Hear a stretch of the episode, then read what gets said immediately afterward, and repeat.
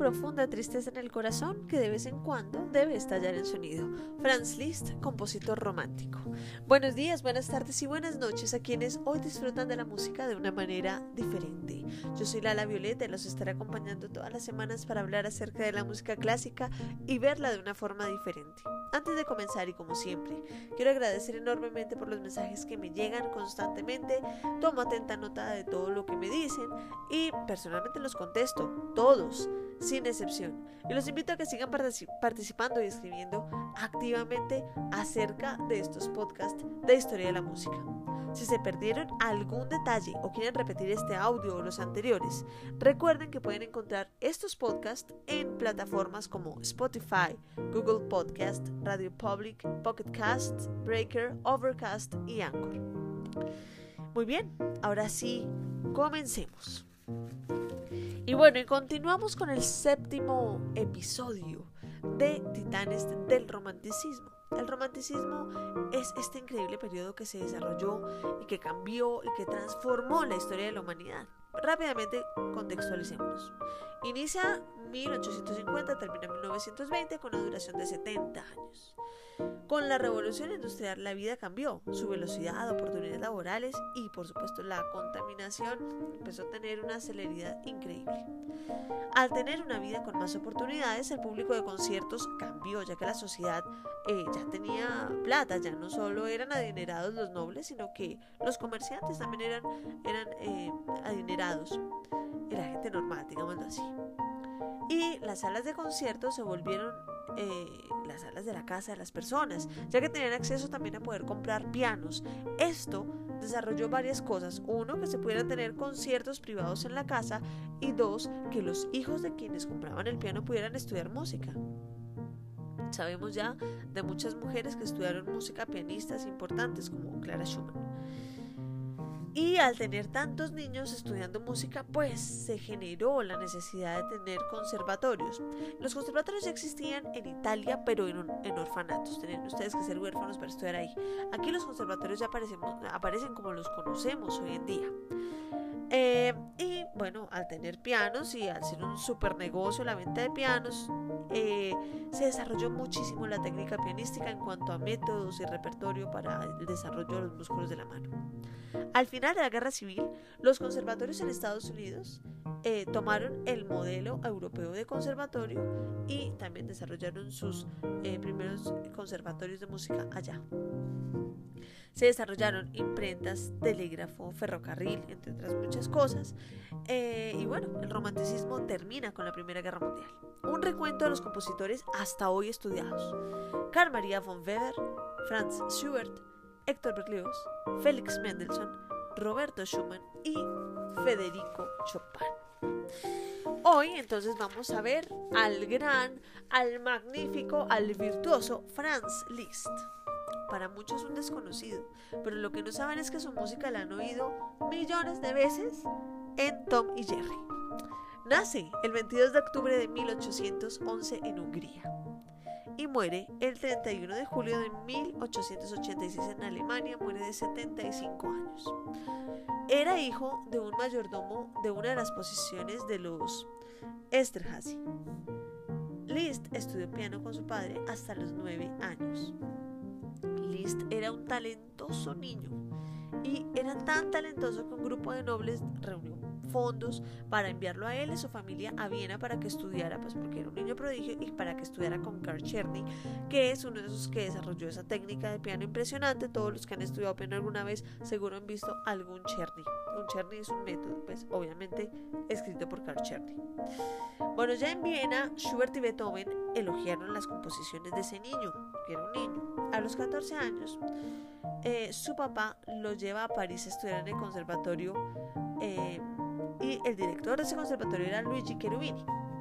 A Luigi Cherubini no le gustaban los extranjeros y no lo recibió eh, en el conservatorio. Primero, pues porque era un niño prodigio y también odiaba a los niños prodigios, y segundo, porque era extranjero.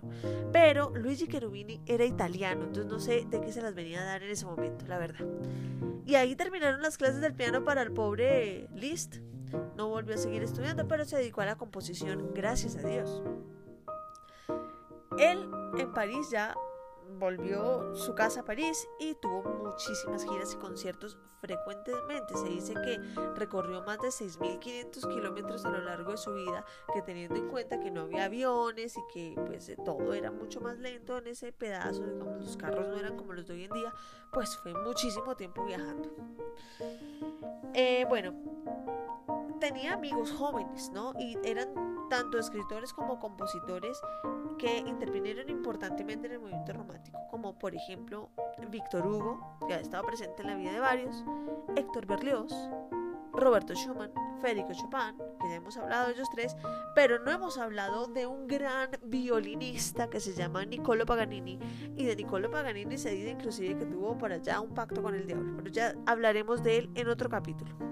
Para Liszt fue muy importante conocer a Paganini porque se dio cuenta que este tipo era tan virtuoso en el violín, es decir, Paganini, que podía hacer un pocotón de efectos y cosas en el violín que le sonaron espectacular a Liszt. Entonces Liszt, al conocer ese virtuosismo en el violín, indujo, em, introdujo, perdón, muchísimos efectos sonoros en el piano y eso fue lo que hizo especialmente con las rapsodias húngaras y con estudios de concierto y conciertos para piano. Liszt se convirtió en una, en una leyenda. Eh, primero por su maravillosa forma de tocar, que les digo que era niña prodigio y bueno, y por su estilo impecable, o sea, él no pifiaba una nota. Y aquí, señores y señoras, empieza una novela eh, que los que son mayores que yo y los de mi edad se acordarán de Corín Tellado. Corín Tellado no era nadie a comparación de la vida de la familia de Liszt. En 1833 se enamora de la condesa Marie Dagut, que ya era casada. Vivieron juntos en 1800 hasta 1844, es decir, en esta época irse a vivir así pues no era como muy muy ortodoxo, digamos así. Ellos tuvieron tres hijos. Una de ellas se llama se llamaba Cosima quien se casó con Hans von Bülow en 1857. Este man era alumno de Liszt y además era un respetadísimo pianista y director de orquesta y pues se había casado con la hija de Liszt, entonces este man tiene una hoja de vida violenta, bueno. Pero resulta que Cosima, la hija de Liszt, conoció a Richard Wagner porque pues era amigo del papá y tal y entonces se enamoraron y eh, el pobre Hans eh, pues muy adolorido del corazón y tal, se divorció, se divorció de Cosima para que Cosima fuera feliz con Wagner, un acto de amor hermoso, dejarla en libertad. Después de varios años dando conciertos ya en Europa y Rusia, Liszt conoció a la princesa Caroline Sain, que también estaba casada. en 1848 se le asignó el cargo de director general de la corte de Weimar durante la época que vivió ahí con la princesa.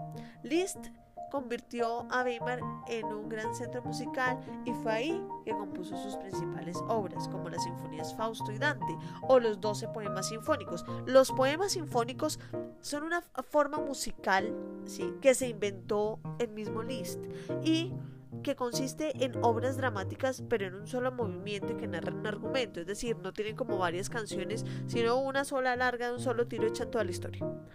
Em, y también pues dirigió, era un gran director, Liszt, y dirigió obras de Wagner, Berlioz y Verdi. Volvamos a, lo de la princesa Carolina, Carolina Caroline. Resulta que esta estaba casada con un zar en, en Rusia, con un zar de Rusia, o sea, eh, no era una X.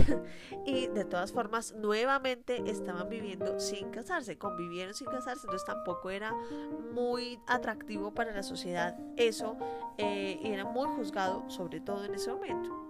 Entonces, bueno, Caroline y Liszt eh, se iban ya a casar, ya por la iglesia, pero entonces el esposo de la princesa, este man que les digo, el zar de Rusia, Alejandro II, logró irse al Vaticano y decirle, esta vieja no se casa porque es mi mujer, y anuló eh, todo el proceso que tenían del permiso del Vaticano para casarse. Eran católicos romanos. En 1861 y 1869, eh, ya después de haber caído tanto y ese dolor del alma y, pues ninguna relación le cuajó, digámoslo así, eh, pues él se orientó hacia la religión, hacia la religión por supuesto católica romana y se fue a Roma. a Villa d'Este de Roma. Y allá vivió un tiempo. Em, ¿Qué pasó allá? Allá él se fue a un convento y recibió, alcanzó a recibir órdenes menores, o sea, se fue de seminarista el man. ¿Qué son órdenes menores? Primero la tonsura eh, de las manos de un cardenal, todos se, se le hicieron. La tonsura es ese calvito que tienen los hombres en la corona, pero que es hecho adrede, no el, que no el man que se está quedando calvo, sino el que le rapan un pedazo ahí donde queda la corona en la cabeza. Entonces, primero tuvo tonsura, que eso ya es un paso. Después, e, él no llegó ni a ser ordenado, o sea, no alcanzó a ser diácono y mucho menos presbítero, pero fue ministro de la comunión, lector, exorcista y acólito. Nunca se ordenó, como les digo. En esta época, eh, fueron como cinco años el man ya metido, alcanzó a componer muchísima música litúrgica, pues porque además era el contexto en el que vivía, escribió oratorios, el oratorio Christus, misas solemnis y muchas obras de, de órgano casi a la altura de las de César Frank, que es otro monstruo de la composición del cual hablaremos después. En 1869 ya retorna a los conciertos y... Eh, dividió su tiempo entre Roma, Weimar y Budapest, le iba viajando todo el tiempo. En 1881, él tuvo un accidente tenaz, se cayó por las escaleras de un hotel en Weimar. Eh, se le inflamaron las piernas impresionante, los pies también, estuvo inmovilizado ocho semanas y después de esto ya, bueno claro, él ya no estaba tan joven y le, le empezó a pasar eh, factura al cuerpo y tuvo hidropesía, tuvo asma, tuvo insomnio y eh, tenía una catarata en el ojo izquierdo. Todo esto se le desencadenó al mismo tiempo. Los últimos cinco años de vida eh, ya se puede ver una nueva y última fase, por supuesto, de sus composiciones, ya que las armonías se anticipaban al tiempo, o sea, ya era mucho más compleja la forma de composición y él empezó a dar un pie para el impresionismo, que es otro periodo de la música y específicamente como el icono de ese, de ese periodo que se llama Claude Debussy. Bueno, este man aparte de tener todas esas enfermedades también tenía pues desolación, eh, muerte, desesperación, angustia, depresión y finalmente muere de neumonía según el parte médico en 1886. Sin embargo, se eh, estudia siempre aún la hipótesis que fue una negligencia médica. Expertos dicen que Franz Liszt eh, fue el pianista más grande que existió, no solo por esa técnica tan impecable que tenía, al natural además, porque era prodigio, sino por tener el 90% del repertorio que existía en ese momento de piano, de memoria lo tenía, y eso eran los recitales y los conciertos que daba por todo el mundo. Aparte de sus obras, las de los otros compositores se inventó el recital de piano tal y como lo conocemos hoy en día. Escribió obras de piano de muchísima, muchísima complejidad. Realizó importantes transcripciones de ópera para piano. Es decir, todo lo que sonaba en la orquesta lo pasó al piano, porque él quería que el piano sonara como una orquesta y extendió acordes, armonías y tempos y le dio paso todo esto, todo este análisis, todo este desarrollo que hizo, le dio paso ya a la música moderna música moderna no reggaetón, sino a la que venía, que era la contemporánea.